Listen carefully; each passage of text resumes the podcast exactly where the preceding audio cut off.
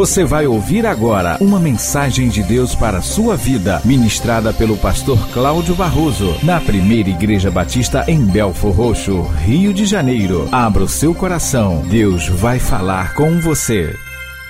Quero conduzir você à leitura de um texto. Ele é um pouquinho longo. Você deve talvez já tê-lo lido, se não, vai ler hoje. Talvez alguns tenham tomado conhecimento dele meramente por causa de um filme que foi tão divulgado recentemente e que é cheio de heresias, cheio de fantasias e em nada possui de fidelidade ao texto da palavra de Deus. É a história de Noé. Eu quero convidar você a abrir sua Bíblia em Gênesis capítulo 6 do versículo 9 até o capítulo 7, versículo 22. Se você pode, acompanha conosco no telão a leitura é, no texto. Esta é a história de Noé. Ele foi pai de três filhos. Sem Cã e Jafé. Noé era um homem direito e sempre obedecia a Deus. Entre os homens do seu tempo, Noé vivia em comunhão com Deus. Para Deus, todas as outras pessoas eram más e havia violência por toda parte. Deus olhou para o mundo e viu que estava cheio de pecado, pois todas as pessoas só faziam coisas más. Deus disse a Noé: Resolvi acabar com todos os seres humanos. Eu os destruirei completamente e destruirei também a terra, pois está cheia de violência. Pegue madeira boa e construa para você uma grande barca. Faça divisões nela e tape todos os buracos com piche, por dentro e por fora. As medidas serão as seguintes: 133 metros de comprimento por 22 de largura por 13 de altura. Faça uma cobertura para a barca e deixe um espaço de meio metro entre os lados e a cobertura. Construa três andares na barca e ponha uma porta num dos lados. Vou mandar um dilúvio para cobrir a terra, a fim de destruir tudo que tem vida. Tudo que há na terra morrerá. Mas com você eu vou fazer uma aliança. Portanto, entre na barca e leve com você a sua mulher, seus filhos e as suas noras. Também leve para dentro da barca um macho e uma fêmea de todas as espécies de aves, de todas as espécies de animais e de todas as espécies de seres que se arrastam pelo chão,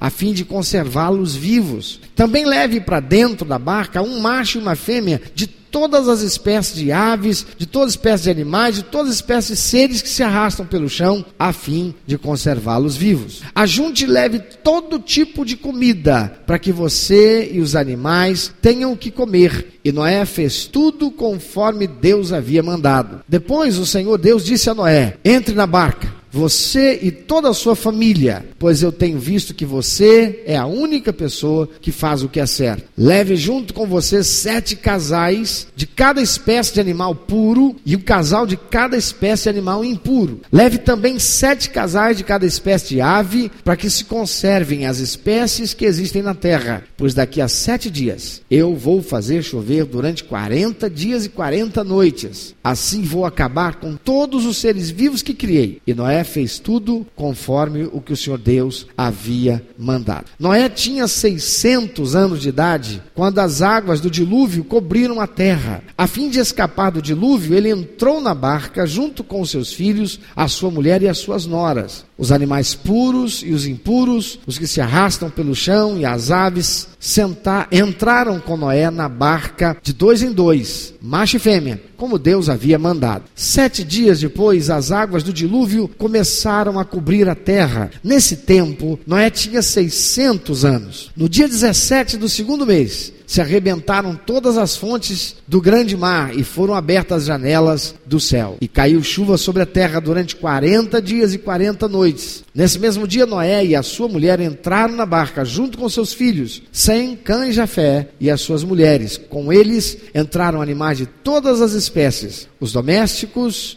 e os selvagens, os que se arrastam pelo chão e as aves. Todos os animais entraram com Noé na barca, de dois em dois. Entraram machos e fêmeas, de cada espécie, de acordo com o que Deus havia mandado Noé fazer. Aí o Senhor fechou a porta da barca. O dilúvio durou 40 dias. A água subiu e levantou a barca, e ela começou a boiar. A água foi subindo e a barca continuou a boiar. A água subiu tanto que cobriu todas as montanhas mais altas da terra, e depois ainda subiu mais sete metros. Morreram todos os seres vivos que havia na terra, isto é, as aves, os animais domésticos, os animais selvagens, os animais que se arrastam pelo chão e os seres humanos. Morreu tudo que havia na terra, tudo que tinha vida e respirava. Nós vamos ver dez lições que aprendemos com Noé e a arca. Mas antes, deixa eu chamar a atenção para alguma coisa. Por que é que Deus resolveu destruir toda a raça humana? Diz a palavra de Deus que é porque a raça humana se corrompeu a tal ponto que Deus não suportava mais ver toda sorte de coisas más que o homem desenvolveu. Deus criou o homem perfeito, colocou-o no mundo perfeito, mas o homem foi seduzido por um ser espiritual que inicialmente teve por nome Lúcifer, mas passou a ser chamado de Satanás, o enganador, depois que ele se rebelou contra Deus, querendo ser autossuficiente e Deus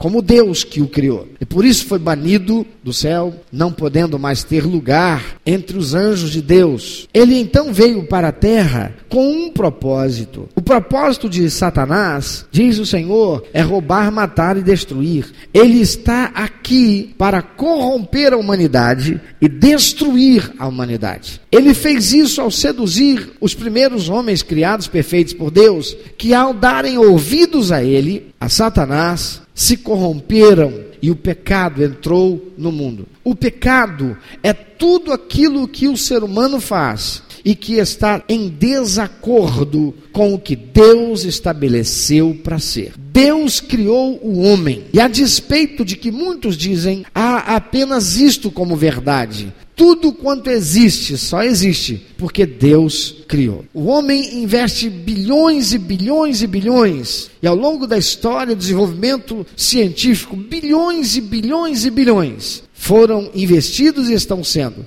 para descobrir aquilo que por séculos e milênios o próprio Deus fez questão de deixar revelado. Foi Ele quem criou todas as coisas e tudo que existe foi criado por Ele e criado perfeito. Porém, a humanidade chegou a um estágio de degradação, de corrupção tão terrível, que Deus decidiu destruir tudo e começar de novo com uma família, porque Ele encontrou em um homem dignidade, temor e compromisso de santidade com Deus. Compromisso de santidade significa não fazer aquilo que o mundo, a carne e o diabo querem. Não permitir ser conduzido, dirigido, guiado, controlado por impulsos carnais, fomentados por um ser espiritual que não se vê, que não se ouve de forma natural, mas que comunica e interage com a mente do ser humano para seduzi-lo, conduzindo-o a fazer aquilo que desonra e entristece e desagrada a Deus. É assim que o homem desde então vem se separando de forma terrível, se distanciando de forma terrível de Deus. O mundo já foi destruído uma vez, quando Deus mandou o dilúvio. A promessa do Senhor Jesus é que está por vir um novo tempo, quando tudo também será destruído, e somente serão mantidos e preservados aqueles que não se corromperem, aqueles que tiverem sido lavados e purificados no sangue de Jesus, aqueles que tiverem nascido de novo, espiritualmente, tendo recebido Jesus como seu único, eterno e suficiente Salvador, dizendo todos os dias não para a inclinação da carne, do mundo e do diabo, pagando o preço de mortificar a sua própria carne para viver em santidade em correção, em dignidade, em honradez, pelos princípios e valores estabelecidos por Deus na Sua palavra, a Bíblia Sagrada. Vivemos em dias tão terríveis, muito piores. Nós excedemos a corrupção que existiu no tempo de Noé. O que existe hoje faz Sodoma e Gomorra parecerem um parque de diversões, perto da degradação a que a humanidade chegou nos nossos dias. A tal ponto o ser humano chegou que há muitos e muitos que estão pegando a Bíblia, a palavra de Deus, e torcendo aquilo que Deus diz para satisfazer e justificar a sua carnalidade a sua inclinação para o mal, a inclinação para o pecado. Mas nós vamos ver dez lições que nós aprendemos com Noé e a sua arca. Há muitas, eu quero destacar dez. A primeira delas é planeje para o futuro. Olha, não estava chovendo quando Noé construiu, quando Noé construiu a arca. Deus deu um plano para Noé. E esse plano foi um plano em advance, um plano de precaução, um plano de preservação, um plano pensando no futuro. Amados, tem tanta gente que não olha para frente, tem tanta gente que pensa aí com a mente apenas em sonhos e elucubrações a respeito do seu futuro, mas não planeja o seu amanhã. Tem muita gente gastando por conta e não está planejando nada para o amanhã. Nós aprendemos com o próprio Deus que é preciso planejar o nosso futuro. Tem muita gente crente vivendo em situação de penúria, de prejuízo. Tem crentes pegando dinheiro emprestado, quando a palavra de Deus diz assim como promessa para aqueles que lhes são fiéis: vocês emprestarão a muitos, mas não pegarão emprestado. Mas tem muito crente vivendo em dívida, com compromisso financeiro e muitos em dívida. Aliás, vamos definitivamente resolver uma coisa: crente com dívida é crente em pecado. Porque a palavra do Senhor diz assim: a ninguém devais coisa alguma a não ser o amor. Um crente que está em dívida, um cristão em dívida, ele é uma vergonha para Deus. Por quê? Porque ele é um mau exemplo. Por quê? Porque ele é um exemplo de infidelidade. Por quê? Porque Deus é provedor e ele não falha. Mas ele diz na sua palavra: honrarei os que me honrarem, mas os que me desonrarem serão desmerecidos. Deus é provedor sobre a vida daquele que lhe é fiel. Tem crente que não planeja o amanhã e ele tá, está trabalhando, ele estava desempregado, ele conseguiu um emprego, ele agora tem salário e quando vê só o salário dele não dá para mais nada. Ele não poupa, ele usa o cartão de crédito. Opa, agora tem um cartão de crédito. Ele não se prepara, ele faz uma compra em prestações, mas ele não tem nenhum lastro, ele não tem nada que dê a ele a condição de pensar lá na frente e se algo acontecer. Amados, nós devemos viver o que diz a palavra de Deus. Basta cada dia o seu mal. Mas Jesus Cristo, quando foi tentado por Satanás, que o levou para o alto do templo e disse para ele: Pula daqui, afinal não está escrito: Aos teus anjos darás, dará ordem teu, ao teu respeito, para que não pises com pé em pedra, para que não tropeces. Jesus disse: Sim, mas também está escrito: Não tentarás o Senhor teu Deus. Há muitos crentes que não estão vivendo a palavra de Deus e por causa disso estão contraindo dívidas. Olha, não estava chovendo quando Noé, quando Noé começou a construir a arca. Então, aprenda com a lição que Deus dá. Planeje o seu futuro. Planejar o futuro não significa uh, construir um projeto de vida sem perguntar nada para Deus. Noé, ele estava planejando o futuro, mas Noé estava sob a direção de quem? De Deus. Então planeje o seu futuro sob a direção de Deus. Um crente que não planeja o seu futuro sob a direção de Deus é um crente que em algum momento vai envergonhar a Deus. E a palavra do Senhor diz que a alegria do Senhor é nossa força. E vivendo num mundo de tanta corrupção, de tanta opressão, em que os cristãos sinceros e verdadeiros são perseguidos, são sim, são oprimidos, são sim. É preciso ter a força que vem de Deus para então ser vitorioso em todas as coisas por Cristo Jesus. Mas para isso, diz a palavra,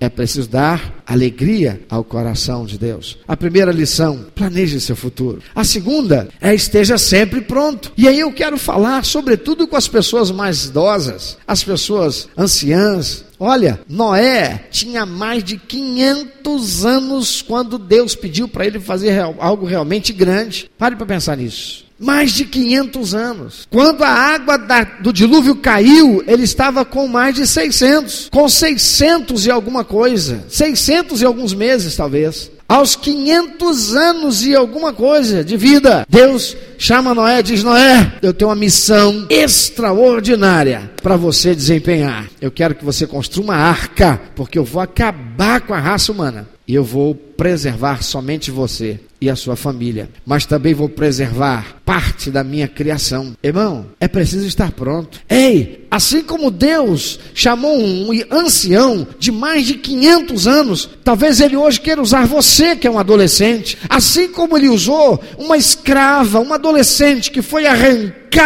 do seio da sua família, lá em Israel, e conduzida à terra dos seus captores, e foi ser escrava na casa do general do exército do povo inimigo que entrou na sua terra, que talvez tenha matado seus pais, e ela ali, na casa do seu senhor agora, ela sendo escrava, o Senhor Deus Todo-Poderoso a chamou para uma missão. Você vai dar testemunho de mim para esse general. Ele pode ter ido lá com o exército. Ele derrotou o exército do meu povo porque eu disciplinei meu povo. Mas ele é um leproso e embora ele, com sua força e o seu poderio bélico, dominou sobre o meu povo, ele saberá quem é o verdadeiro Deus. Aquele povo que ele dominou, dominou porque foi por minha disciplina, porque eles se esqueceram de mim me desonraram, mas ele saberá que eu sou o Deus que sara,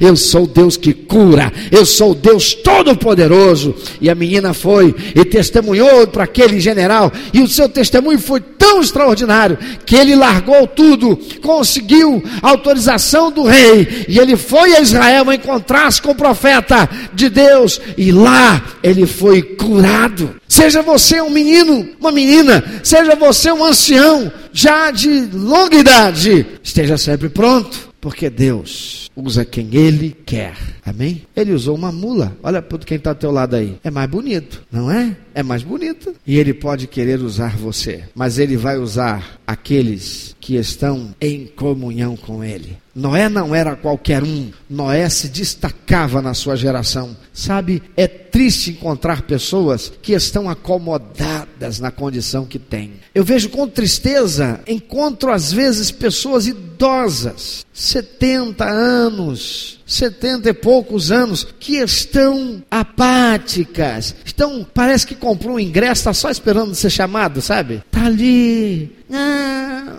ah, já estou muito cansado. Ah, a vida para mim já foi, já fiz muita coisa. E aí eu chego, vejo uma sete Sevilha com 80 anos. Tá aí, naquele passo de leopardo dela, cansado. E essa mulher é uma guerreira. Tenta tirar da mão dela a faca quando ela está descascando a batata. Ela olha para você, ela faz assim, não é porque ela quer te mostrar os dentes, não, é porque o óculos atrapalha. Ela faz assim, não é porque ela está com raiva de você, não, é para posicionar melhor o óculos para te ver de lado. Como quem diz assim: tem certeza que vai se meter? Amados, Sejam prontos, porque se você é um filho de Deus, é uma filha de Deus, não interessa se você tem osteoporose ou que ose seja, e se Deus quer usar você? Quem somos nós para dizer para Deus, a mim não, Senhor, procura outro. Teve um camarada que fez isso, o nome dele era Moisés. Ele pegou e disse: Senhor, me livra dessa. Ó, pega lá Arão, Arão tá lá, ó. Pega lá Miriam, pega, pega alguém lá, Senhor. Logo eu, eu saí de lá fugido. Os caras queriam me matar. Faraó ia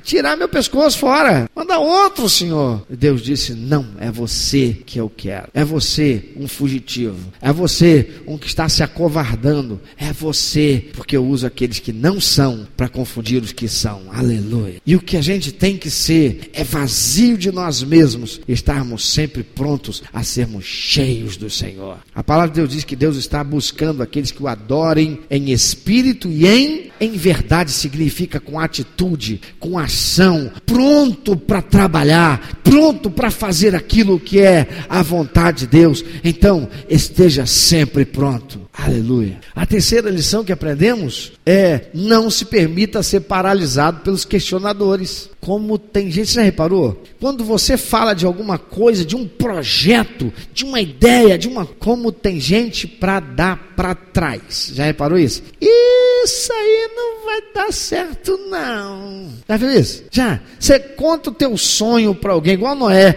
igual José. Aí diz assim: está se achando. Assim, tem mais gente para negativar o nosso projeto de vida, tem mais gente para negativar os sonhos que Deus planta em nosso coração, do que aqueles para dizer assim: vai na tua força, Gideão, vai nessa tua força. Eu conheço teu coração, sei que você é um homem de Deus, sei que você é uma mulher de Deus, sei que você é um adolescente, um jovem que tem Deus no coração. Sei que o seu foco é honrar a Deus. Então vai nessa tua força. O Senhor seja contigo. Vou estar orando por você. Você é teu intercessor. A minha avó materna, até ela morrer, enquanto ela falava, apenas com 40% do coraçãozinho dela funcionando, ela dizia, ela pegava o telefone para ligar lá de Campos para falar comigo, para dizer assim: a minha avó, ela não me chamava, oi meu neto Claudinho não. Desde o dia que eu fui consagrado pastor, ela só me chamou até morrer, dizia assim: Pastor Cláudio, querido homem de Deus, meu neto, eu estou ligando só para dizer que eu continuo orando por você. Irmãos, toda a diferença fazia para mim eu saber que tinha alguém lá em Campos que com 40% apenas do coração funcionando, trabalhando, cansado, a qualquer momento podia parar e ela iria para a glória. Ela estava lá dizendo: Eu estou orando por você. Ah, amado, não se deixe paralisar pelas vozes negativas, por aqueles que dizem isso não vai dar certo, por aqueles que só têm palavras negativas. Muita gente falava coisas negativas para Noé: Você é um velho caduco, você é um doido. O que? Dilúvio. que isso, rapaz? Oh, mano, olha quanta montanha tem. Por mais que já tenha chovido, é só subir da montanha. Você é um doido varrido. Se Deus te der um projeto de vida, um sonho, quem é que vai acreditar em você? Porque, amado, os projetos de Deus, elas são muito além daquilo que nós pensamos, muito além daquilo que nós podemos. Porque se vem de Deus, só pode ser cumprido na força e no poder do Espírito Santo. Senão, não vai. E aqueles que não têm comunhão com Deus, não enxergarão, não verão a força de Deus, não verão Deus impulsionando você, eles não acreditarão, eles serão negativos. Mateus 24, 38, 39 diz que naquele tempo as pessoas só queriam saber de farrear. O que? Deus. Que Deus, rapaz? Esse é, tá, o que? Igreja? Ah, larga isso, rapaz. Ah, quando eu tiver lá já meio velho, caducando, agora não, agora eu sou novo. A palavra de Deus diz, lá em Mateus 24, 38, 39, que enquanto Noé construía a arca e ele pregava com a intenção de que alguém se convertesse, aquelas pessoas zombavam dele, porque elas só estavam ali querendo satisfazer os seus impulsos carnais. Eu fico triste quando vejo jovens vivendo aquilo que eu vivi. E coisa terrível, queridos, é o que diz a palavra de Deus: o avisado vê o mal e se esconde, mas o tolo passa e paga o preço. Eu tenho visto jovens dentro da igreja que, mesmo recebendo a palavra de Deus, mesmo sendo orientados contra a corrupção, contra o perigo de ceder à tentação da carne, eu tenho me entristecido por ver jovens que são acompanhados pelo pastor muitas vezes, mas que cedem à tentação da carne, se esquecendo que Deus é onipresente, onisciente, Ele sabe tudo, Ele vê tudo o que está sendo feito, não importa se é no escurinho do cinema ou se é lá no quarto com consentimento de papai e mamãe, está desonrando a Deus e nada disso ficará impune. Aquelas pessoas estavam se lixando e zombavam de Noé. Ei, tem crente que já nem testemunha mais de Jesus para os seus colegas de faculdade, de escola, já nem fala de Jesus mais para os seus colegas de trabalho, de tanto que já foram zombados. Mas a palavra de Deus diz que Noé era justo, ele não se cansava de construir e executar a obra que Deus mandou, até que ela ficou pronta. Você é do tipo que para de falar de Jesus só porque você foi zombado? Você é do tipo que não não investe mais naquele seu vizinho só porque ele rejeitou a palavra de Deus que você foi transmitir? Ou você é alguém que continua orando e pedindo a Deus uma outra estratégia para abordar aquela pessoa de tal maneira que a palavra seja certeira no coração dela, de modo que os seus olhos sejam abertos e ela seja liberta da opressão espiritual que a cerca? Noé não se deixava ser paralisado por aqueles que zombavam dele. A quarta lição que aprendemos é que é melhor serem dois. Olha só, Deus diz assim: Noé, vai entrar, só vou salvar você, sua mulher, teus filhos, que eram três, e as mulheres deles. Mas ainda, Noé, você vai pegar um par de cada ser que eu criei e vai colocar dentro dessa arca aí com você. Tudo que Deus fez, Deus fez para ser compartilhado com alguém. Deus não criou o ser humano para ele viver sozinho. Quando Deus criou o homem, ele estava só, não havia um outro ser humano. E quando Deus foi criar um outro ser humano para que esse homem não estivesse só, ele não criou outro homem, ele criou uma mulher. Ele não criou um outro ser do sexo masculino, ele criou um outro ser do sexo feminino. Ele não criou um outro ser do mesmo sexo com um desvio psíquico e que o, fe, o tenha feito a olhar e se desviar do propósito para o que foi criado. Não, Deus criou macho e Deus criou fêmea. E Deus tem um propósito nisso. O propósito é que o ser humano se reproduzisse e pudesse manter a existência na face da terra. Aquilo que hoje estão criando por aí, falando por aí, fomentando por aí, querendo tornar por goela abaixo, por pressão, usando juízes que têm esta mesma inclinação, usando professores que têm essa mesma inclinação, usando pessoas em posições importantes e elevadas que têm essa mesma inclinação para fazer a sociedade aceitar uma coisa maldita chamada identidade de gênero. Deus não criou identidade de gênero, Deus criou gênero macho e fêmea. Gênero humano, sexo masculino e feminino. E Deus criou um para estar ao lado do outro. Olha para quem está ao teu lado. Você está sozinho? Tem alguém de um sexo oposto do teu lado? Tem? Então dá glória aí, irmão. Irmã. Porque a palavra de Deus diz assim: aquele que encontrou uma mulher, diz para quem está ao teu lado, a palavra diz mulher. Não fala andrógeno, não fala gay, não fala homossexual, não fala travesti, não fala, não fala transgênero. Lá fala mulher, sexo biológico, feminino. Aquele que encontrou uma mulher, encontrou uma coisa boa e alcançou favor do Senhor. Tem gente querendo usar a Bíblia, mas riscando esse texto, porque não tem como sustentar identidade de gênero e opção sexual como algo permitido ou que tenha a benção de Deus. Deus, ele tem ojeriza a isso. Deus abomina isso, é o que está na Bíblia, mas ele ama mesmo aquele que assim quer viver errado. Mas Deus lá, ele destruiu, mas ele ainda assim amou o ser humano de tal maneira que ele fez algo para isso não voltar a acontecer. Ele enviou Jesus Cristo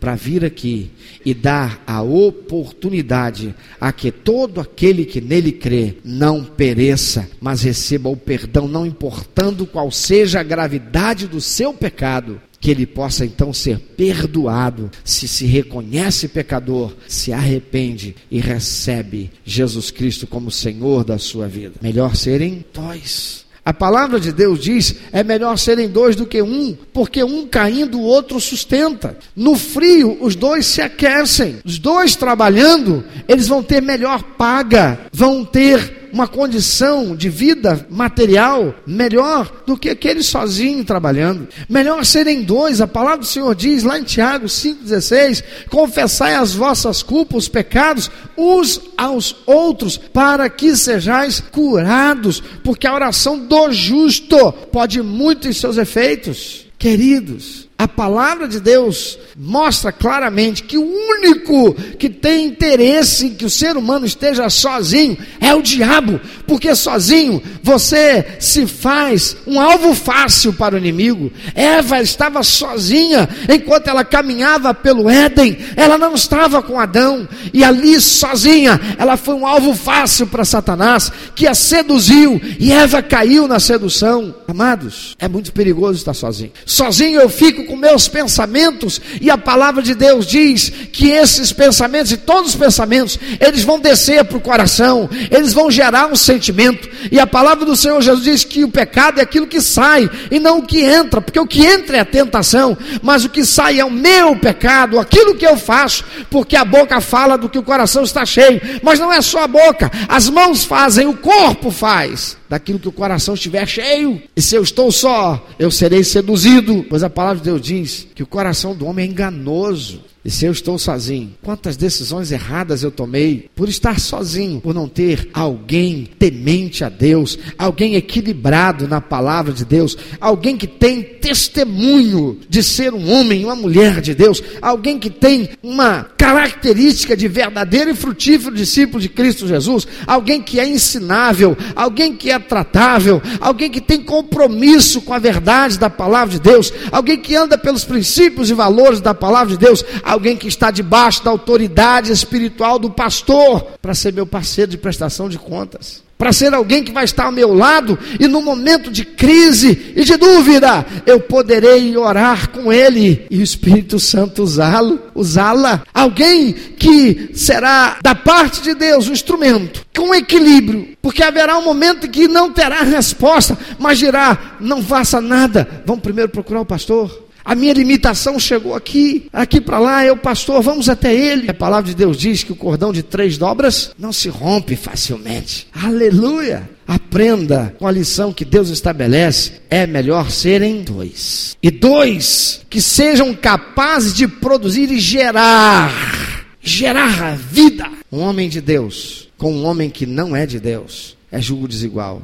Uma mulher de Deus com uma mulher que não é de Deus é julgo desigual. Não procure amizade. Não procure colocar a sua intimidade, a sua fragilidade exposta com quem não tem maturidade espiritual e compromisso com a palavra de Deus, porque senão você estará tentando a Deus. Melhor serem dois. Quinta lição que aprendemos Lembre-se de que estamos todos no mesmo barco. Olha para quem está do teu lado. Esse alguém deve ter uma família. Então diz para ele: lembre que você e todos da tua casa estão no mesmo barco. Essa pessoa deve ser membro de uma igreja, quem sabe esta aqui. Então diga para ela: lembre que você e todos os membros da igreja estão no mesmo barco. Essa pessoa talvez tenha um emprego e ela talvez trabalhe na casa de uma família ou trabalhe numa outra empresa. Então diga para ela: lembre que você e todas as pessoas do seu ambiente de trabalho estão no mesmo barco. Sabe o que significa isso? É que tem gente que sobe no barco para ficar em pé e balançar.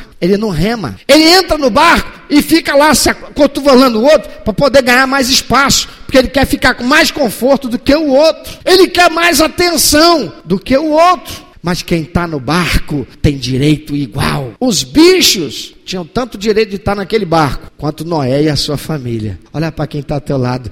Talvez lá onde você trabalha tem uns bichos esquisitos lá. Talvez lá na tua família tem uns bichos esquisitos lá mas tem o mesmo direito de estar lá que você. Então trate-os com respeito, trate-os com carinho, porque você imagina Noé tendo que cuidar, e os filhos de Noé, e as mulheres dos filhos de Noé, e a mulher de Noé, tendo que cuidar daqueles bichos. Agora imagina Noé passando lá, e está passando perto de um, sei lá, de um, de um burro. Eu não sei se você sabe, mas burro gosta de fazer, passa lá e o burro. E chega para lá e dá um tapa na cara do burro.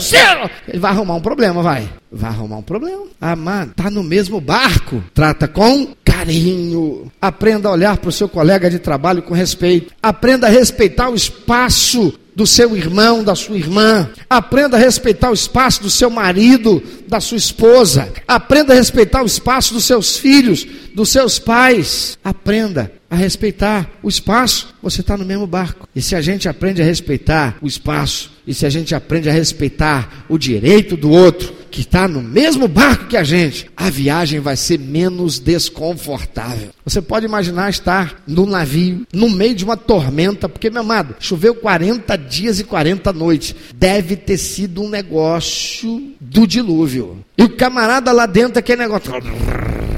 E aquela madeira rangendo.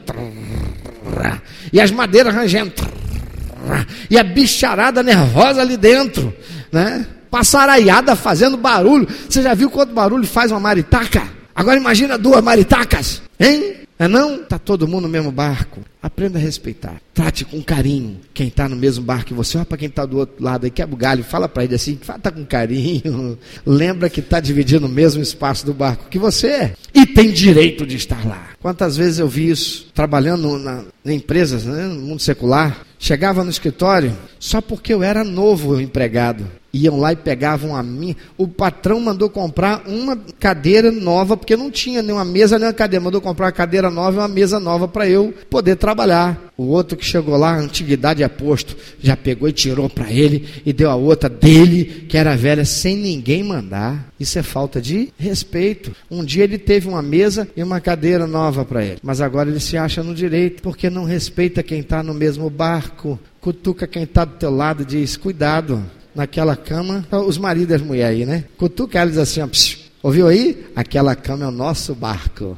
hein? Não é não? Hã? Psiu, esposa, cutuca o marido agora aí, mamãe, cutuca o rapaz, aí diz assim, irmã, cutuca o seu irmão, aí diz assim, psiu, aquele vaso, a tampa, é nosso barco, limpe e baixa ela. Tem homem que entra no banheiro e está se lixando quem vai vir depois, se é mulher dele, se é filha dele, se é uma visita. Quer nem saber, meu negócio é regar o jardim. Ih, caiu pelo lado de lá, errei a planta. E quem vier que se dane. Por favor, não, não custa nada, insista. Olha e diz assim: lembra que a gente está no mesmo barco. E tem uma musiquinha linda que diz assim: Cuidado, boquinha, o que fala. Cuidado, olhinho no que vê. Cuidado, mãozinha, no que toca. O Salvador do céu está olhando para você. Cuidado, porque estamos todos no mesmo barco. Você entendeu a musiquinha? Então, lembre-se, estamos todos no mesmo barco. A quinta lição que aprendemos com Noé, a sexta, perdão, lição, é que, olha só, os caramujos estavam a bordo com os leopardos também. Qual foi a quinta lição? Lembre-se que estamos todos no mesmo? Olha a sexta lição. Os caramujos que andam lentos demais estavam no mesmo barco que o leopardo que fica lá e, e para lá e é velocíssimo. Não adianta você querer chegar mais rápido. Quem está no barco vai chegar junto. Tem gente que é ansiosa. Tem mulher, Ih, irmão, me perdoe, mas isso é uma característica fortíssima das mulheres, que é tão ansiosa, que estressa o ambiente, estressa o barco. Irmã, não precisa tomar Rivotril, não. Não, toma Jesus. Toma Jesus, viu? Não toma Rivotril, não, toma Jesus, sabe? Toma fruto do Espírito, mansidão, temperança, longanimidade, né?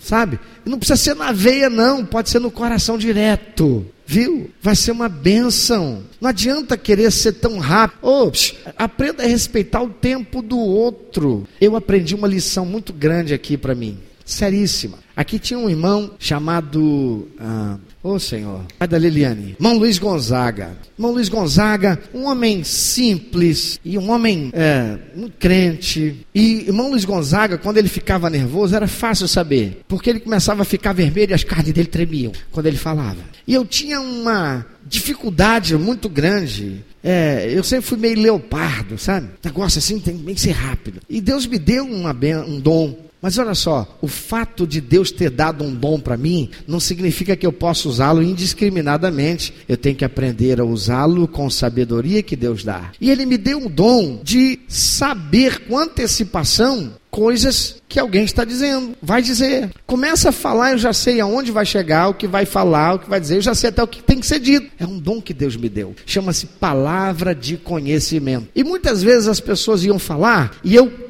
cortava e não deixava a pessoa terminar de falar. eu cortava e já emendava para ali. Aí num dia, numa reunião, o irmão, eu estou falando, pastor, o senhor não está deixando a gente falar. Eu falei, não, amado, sabe o que, que é? É que eu já sei o que vão falar. Olha só, vamos falar isso, isso, isso, isso, isso, isso. Não é isso? Pois é, eu já sei a resposta, que é isso, é assim, é assim, é assim. Pronto, já ganhamos tempo. Vamos para outro assunto, sabe? Leopardo. Leopardo não quer perder tempo. Leopardo tem que ser rápido. Leopardo não, Leopardo se cansa rápido. Ele corre muito veloz, mas ele se cansa rápido. Ele não é corredor de maratona. Ele é corredor de 100 metros rasos. The Flash. Se, se tiver que correr 110, ele já põe a língua para fora e cai na linha dos 100 metros. E aí, naquele dia, numa reunião, ele falou: Pastor, mas eu ainda assim, pastor, o senhor tem que deixar a gente falar. Aquilo eu olhei para ele e fiquei constrangido, sabe? Fiquei mesmo. Ainda tentei convencer. Não, não é, irmão. Sabe por quê? É porque eh, Deus me deu essa capacidade. Tá? A gente ganha tempo, senão eu ficar sair daqui até tarde. Mas, pastor, eu sinto necessidade de falar. O senhor não deixa a gente falar. Resumindo, aquilo ali ficou. Aí, um dia eu estou conversando com a minha noiva, a Flávia, que era minha noiva, e conversando com ela, virou para mim e falou: Cláudio, estou tentando falar e você não me deixa falar? Eu falei: opa, já ouvi isso em algum lugar. Como assim? É, você não me deixa falar. Aí eu fui tentar justificar: não, sabe o que, que é? É que. Aí ela falou: eu sei, mas assim, você não me. Eu tenho necessidade de falar. Aliás, as mulheres têm uma necessidade de falar, é incrível, né, irmão? Eu tenho necessidade de falar e você não está me ouvindo. E naquele momento ali, eu agradeci a Deus. Eu perguntei para mas você percebe que eu faço isso toda hora? Hein? Toda, perguntou, toda hora. Você corta. E aí, eu tive que aprender. Eu acredito que eu melhorei um pouquinho, porque a libertação é um processo. Aí eu já passei a andar com um caderninho, um papelzinho. Quem já me viu quando chega lá, senta aí no divã. E eu pego o papelzinho e vou anotando. Depois eu tenho uma folha desse tamanho para falar, né? Mas olha só, os caramujos estavam lá junto com os leopardos. Meu amado, se você é leopardo, é preciso aprender a conviver com os caramujos. Talvez a sua esposa seja o caramujo. Talvez a sua esposa seja o leopardo. Talvez o seu marido seja o caramujo. Olha o caramujão. Caramu João. Talvez a sua esposa seja o caramujo. É preciso aprender a lidar e a conviver, porque vocês estão no mesmo barco. Então, aprenda a conviver com quem é diferente de você. A sétima lição que aprendemos é que quando você estiver estressado, flutue um pouco. Depois que choveu 40 dias e 40 noites, a palavra de Deus diz que a arca, o barco, ficou vagando por aquele grande oceano que se formou durante um tempão, até que as águas do estresse de Deus secassem. Sabe, às vezes é preciso sair para tirar férias. Eu encontro muita gente que bate no peito. Já encontrei muita gente que bate no Não, eu, eu tenho, tenho 10 anos que eu não sei o que é férias. E fala isso como se fosse um troféu, sabe? Eu tenho um troféu, tem 10 anos que eu não tiro férias. Para que férias? 10 anos eu não tiro férias. Mas está matando a família, está matando o relacionamento conjugal, está matando o relacionamento com os filhos. Não tem tempo para a família, não tem tempo para si. Nós nosso corpo é uma máquina que de vez em quando precisa ser parada e colocada no estaleiro para uma reforma geral. Às vezes é preciso dar uma parada e eu sei o quanto isso é difícil, porque sobretudo quem é leopardo é irrequieto. É difícil parar. Eu fui para Mamanguá segunda-feira e voltei ontem. Eu, Ana Lúcia, Anderson Maximino, Azete, Creia. Irmão, tinha que ter alguém filmando a Zete entrando e saindo do barco, né? Essa mulher é guerreira. E a Eduarda. Se eu sou leopardo, a Eduarda é o que, irmão? The Flash. Mas não puxou do Anderson, não. Anderson não. Irmãos, eu levei um livro para ler. Eu pensei assim, eu vou levar um livro, porque esse livro aqui, eu vou ficar só cinco dias, né? Eu vou pegar o caiaque, vou dar umas é, remadas e vou andar por aí. Choveu, irmão. Chegamos no dia, chegamos dia, parecia verão. Segunda-feira estava um sol, parecia verão. Terça-feira, choveu tudo que tinha que chover. Aí deu o quê? Ficar dentro de casa. Irmão, fazer um leopardo ficar dentro de casa não é mole, não. As irmãs aí que tem leopardo dentro de casa sabem como é que é esse negócio, né? Então, irmã, lembra, leopardo, Deixa ele jogar a bola de vez em quando, gastar um pouquinho de energia. Ele vai voltar para casa mais próximo da lesma do que do leopardo. Vai fazer bem, né? Gastar uma energia. Eu comecei a ler o livro, eram 9 horas da manhã, 2 horas da tarde. Eu tinha terminado de ler o livro todinho. Sobrou mais nada para fazer. Só chuva e comida e cama. Irmão, fui pro quarto, deitei e dormi. Que bem que me fez. mas eu confesso que acordei com a sensação de que está faltando alguma coisa, que tinha alguma coisa que eu podia fazer ainda. Que dificuldade, mas é necessário.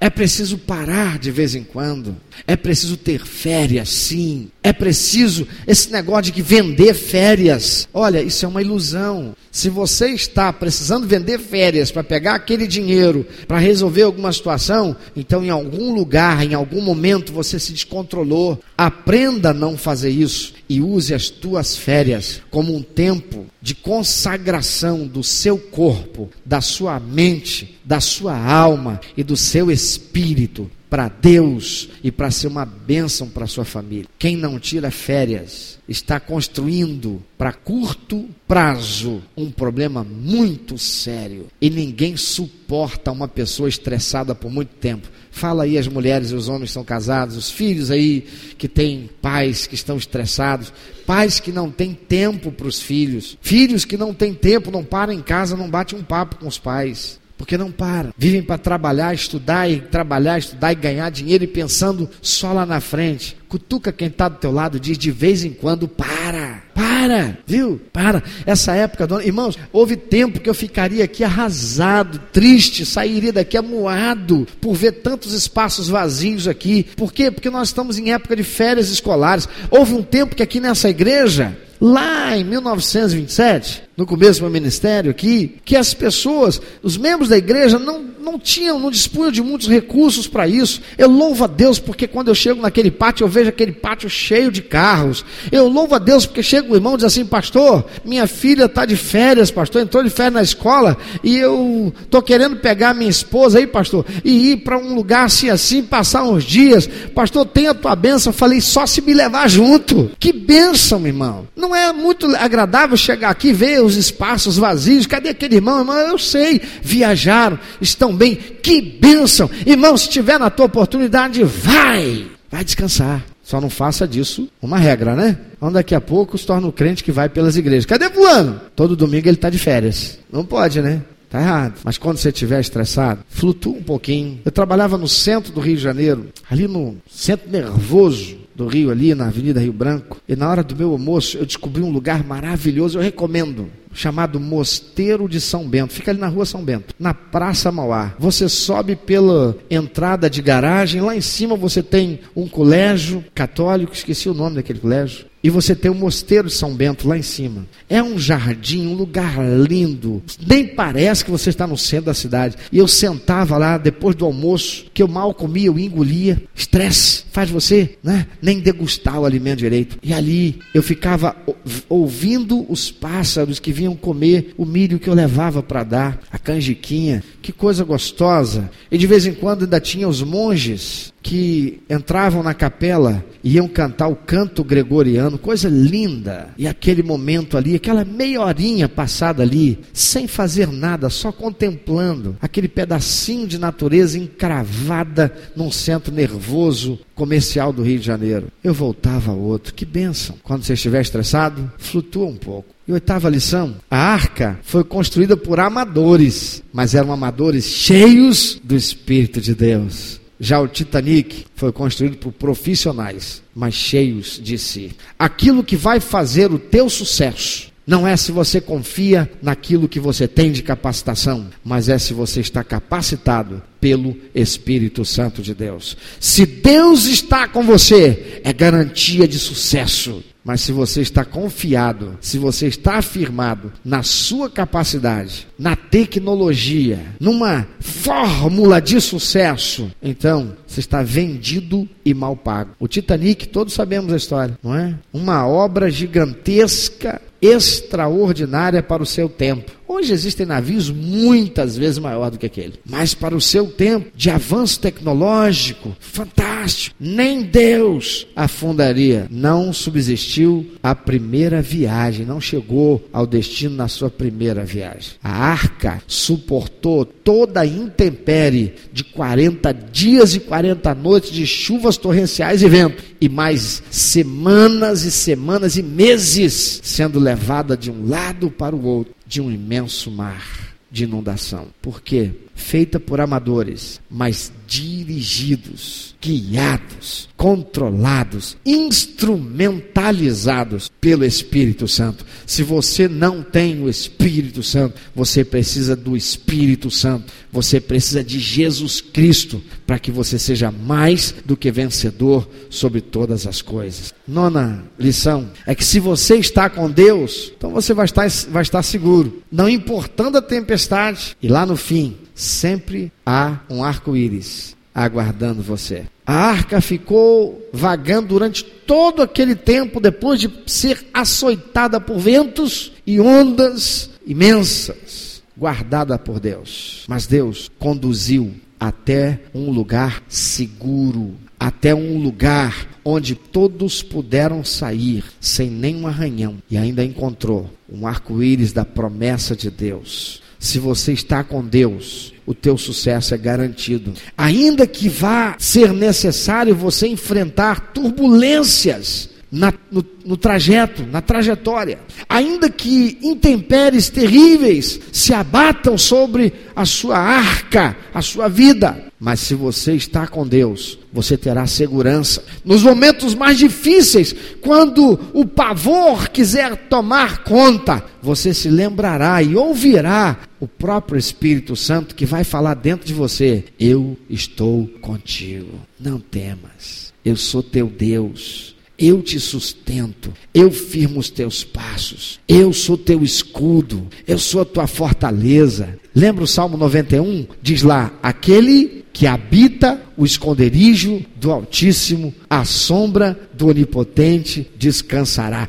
Direi do Senhor, Ele é o meu Deus, o meu refúgio, a minha fortaleza, nele confiarei. Mas só pode dizer isso aquele que tem o Senhor como seu habitat. Aquele que habita com Deus. Se você está com Deus, você chegará com certeza. E por fim, não perca o embarque. Durante décadas construindo aquela barca, Noé testemunhava dizendo: está vindo o juízo de Deus sobre toda a humanidade. Está vindo o juízo de Deus sobre todas as pessoas. O pecado tem levado Deus a um estado de tanta tristeza que ele vai destruir tudo. Mas as pessoas não ouviram. E eu imagino quando as chuvas torrenciais começaram a cair, talvez a arca tenha sido construída sobre um lugar, ou sobre um lugar mais elevado. Talvez Noé tenha escolhido um lugar que fosse bem mais alto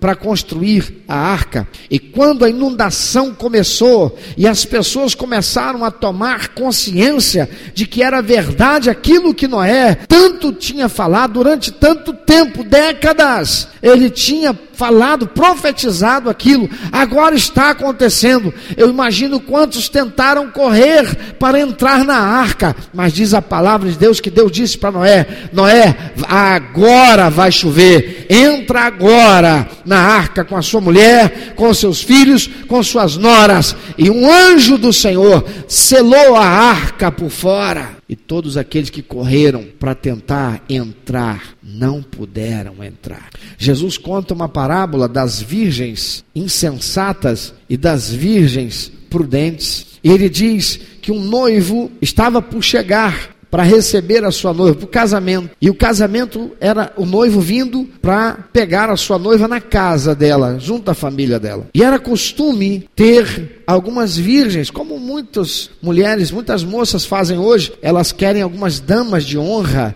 para entrarem à frente dela e vão jogando pétalas ou alguma coisa, ou simplesmente vão entrando na frente dela. Era costume. E Jesus disse que aquele noivo, aquela noiva tinha dez virgens. Cinco delas não se prepararam para esperar o noivo. Ninguém sabia que horas que o noivo ia chegar. Não tinha um horário marcado, olha, as pessoas não tinham relógio para saber, já são sete horas da noite, já são oito horas da noite noite. Eles não tinham como saber. Elas tinham que estar preparadas. E a palavra de Deus diz que cinco daquelas virgens, elas não se prepararam. Elas tinham que estar com as suas lamparinas com azeite suficiente e um azeitezinho de reserva. Porque se a lamparina consumisse aquele azeite, ela iria apagar. E se ela se apagasse, ela não poderia entrar à frente do noivo para conduzi-lo até a noiva, porque a lamparina tinha que estar acesa. E cinco delas, o seu azeite acabou, e tentaram pegar um pouquinho com aquelas que tinham, e as que tinham disseram: Não,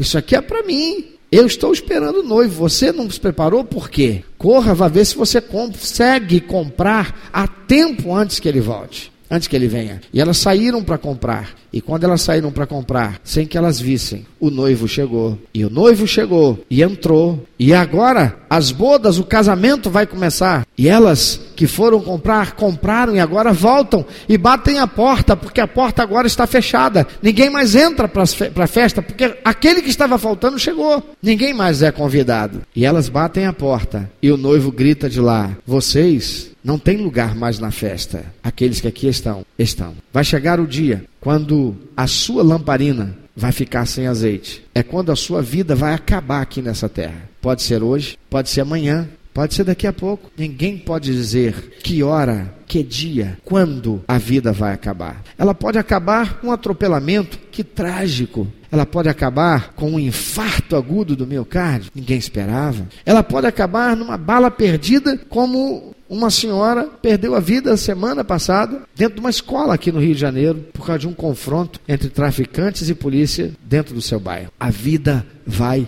acabar a qualquer momento e a lição que você deve sair daqui hoje tendo para você e com a uma decisão que marque a sua existência futura é não perca o embarque. Porque Jesus diz que não há segunda chance para quem parte desta vida sem tê-lo recebido como seu único, eterno e suficiente Salvador. Aqueles que bateram a porta da arca clamando pela misericórdia de Noé, nem Noé pôde abrir a porta, porque a porta foi selada por Deus e ninguém pôde entrar. Quando você partir dessa vida, você estará condenado para viver eternidade separado de Deus, ou para viver a eternidade com Deus no céu de gozo, que Jesus preparou para todo aquele que crê nele e que o recebe como único, eterno, suficiente Salvador e faz uma aliança de viver aqui nesta vida, não mais pela carne, pelo mundo e pela sedução do diabo, mas mortificando a sua carne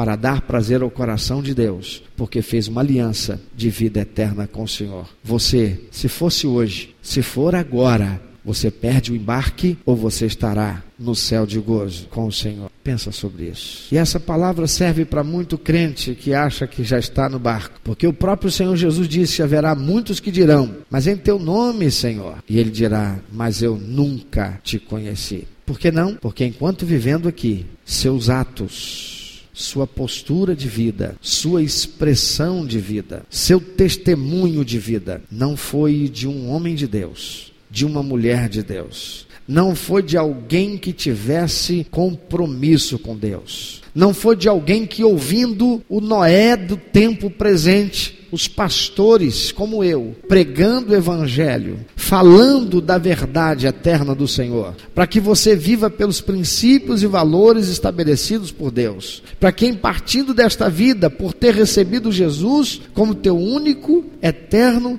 e suficiente Salvador, você possa viver a eternidade no céu, no novo céu, numa nova terra. A terra que Noé recebeu de Deus foi uma terra renovada, foi uma terra restaurada, foi uma oportunidade de começar tudo de novo. Mas porque o ser humano tem essa fraqueza, essa fragilidade.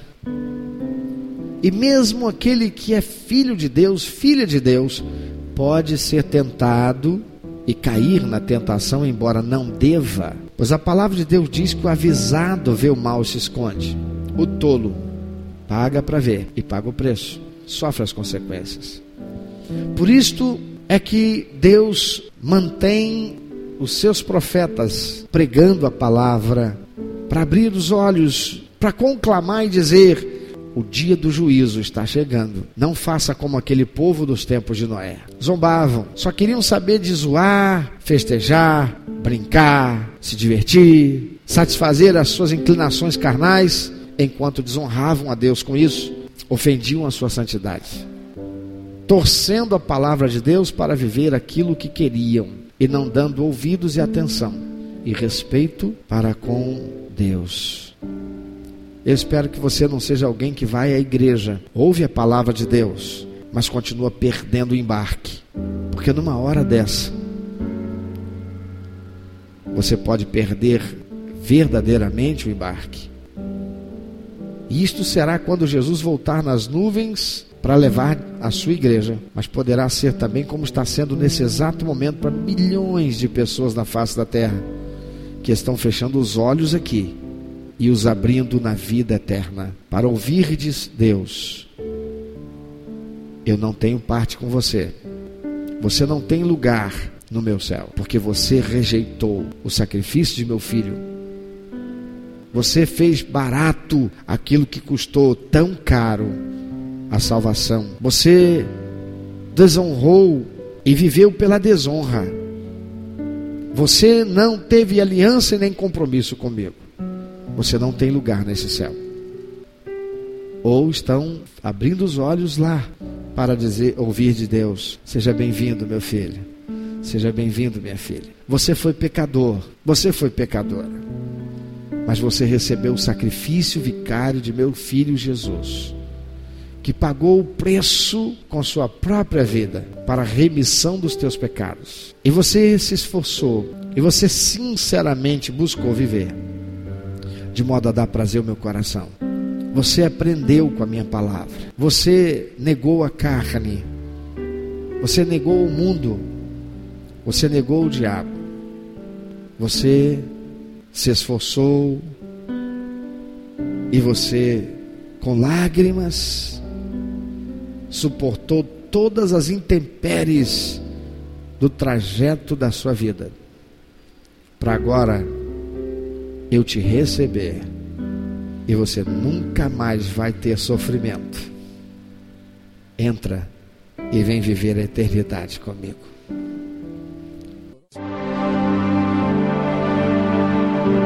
Meu amado ouvinte, você que ouviu esta mensagem, se Deus tem falado ao seu coração, se você foi constrangido pelo Espírito Santo e quer compartilhar isso conosco, quer que nós estejamos orando por você. Se você quer nos informar que você recebeu Jesus como teu único, eterno e suficiente Salvador, se você quer saber um pouco mais a respeito do que fazer para dar prazer ao coração de Deus e viver a vida que o Senhor tem reservado para você, vida de paz, de equilíbrio, de satisfação, entre em contato conosco. Ligue para nós. Anote, por favor, é 21 2761 1059 21 2761 1059. Entre em contato conosco. Deus quer continuar falando com você.